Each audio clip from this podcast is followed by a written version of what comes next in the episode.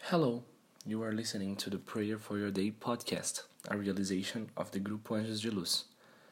This is our way of bringing faith, courage, and hope through a direct connection with the Creator.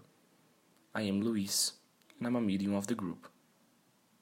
The prayer that we bring today is the mantra I'm Love, which is part of our series of book Messages of Light for your Day.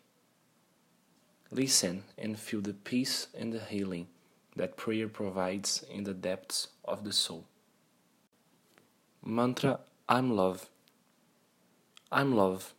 As a ray of light, I illuminate the soul in the love of Christ. The flame of love blossoms in me.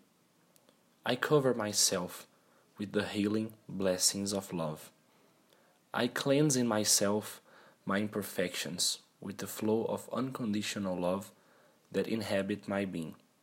I free myself from lust and become love.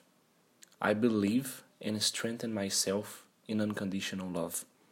I am unconditional love. I am light in the way of my brothers. I am the light that transcends life, that permeates my heart. I am the force that vibrates divine love. I see the beauty of life through pure divine love. I overcome daily difficulties with pure divine love. Love fits in me and in every heart that beats.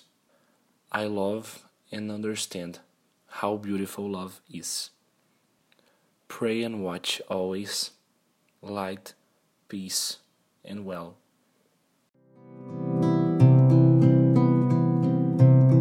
Anjos de.